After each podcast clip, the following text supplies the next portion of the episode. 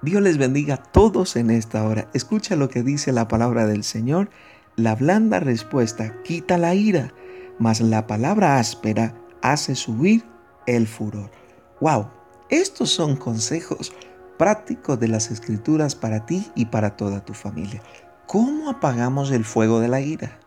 ¿Cómo hacemos para que efectivamente esa ira, esa soberbia en muchas personas no pase a mayores. Bueno, la escritura hoy nos va a arrojar unos consejos maravillosos. Número uno, cuando alguien o muchos vengan en esa actitud o vengan alterados, ofendidos y utilicen sus palabras para herir a otros, Ten presente lo que dice la escritura. ¿Sabe qué dice la escritura? Que tú y yo no podemos responder de la misma manera. Te lo voy a explicar de la siguiente manera. Si alguien viene diciendo groserías con su boca, por favor, tú y yo hagamos todo lo contrario.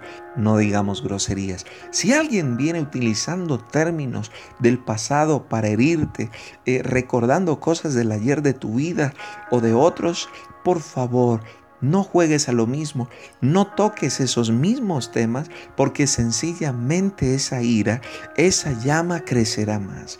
Recuerda que Dios, de acuerdo a sus palabras, nos está dando consejos para cómo apagar esas contiendas. Si alguien quiere pelear contigo, si alguien quiere golpearte, por favor no reacciones de la misma manera o no reaccionemos de la misma manera. De esa manera, esos golpes, esa violencia llegará hasta ahí. De ahí no avanzará porque como el fuego y el agua, así mismo se apagará el fuego. Qué linda es la palabra del Señor y qué consejos tan hermosos. Así que cuando la ira tú la percibas, cuando sientas el fuego del enojo de alguien, recuerda, no actúes de la misma manera si lo quieres apagar. Ahora, si tú lo que quieres es encender y aumentar ese fuego, pues sigue el mismo juego, haz lo mismo que esa persona está haciendo y lo único que te puedo decir o garantizar es que el daño será mayor. La destrucción será de muchos.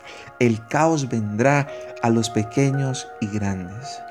Pero si tú quieres hoy apagar ese fuego, no importa si es en tu casa, no importa si es con tus vecinos, por favor, utiliza estas armas y estos consejos que Dios nos da.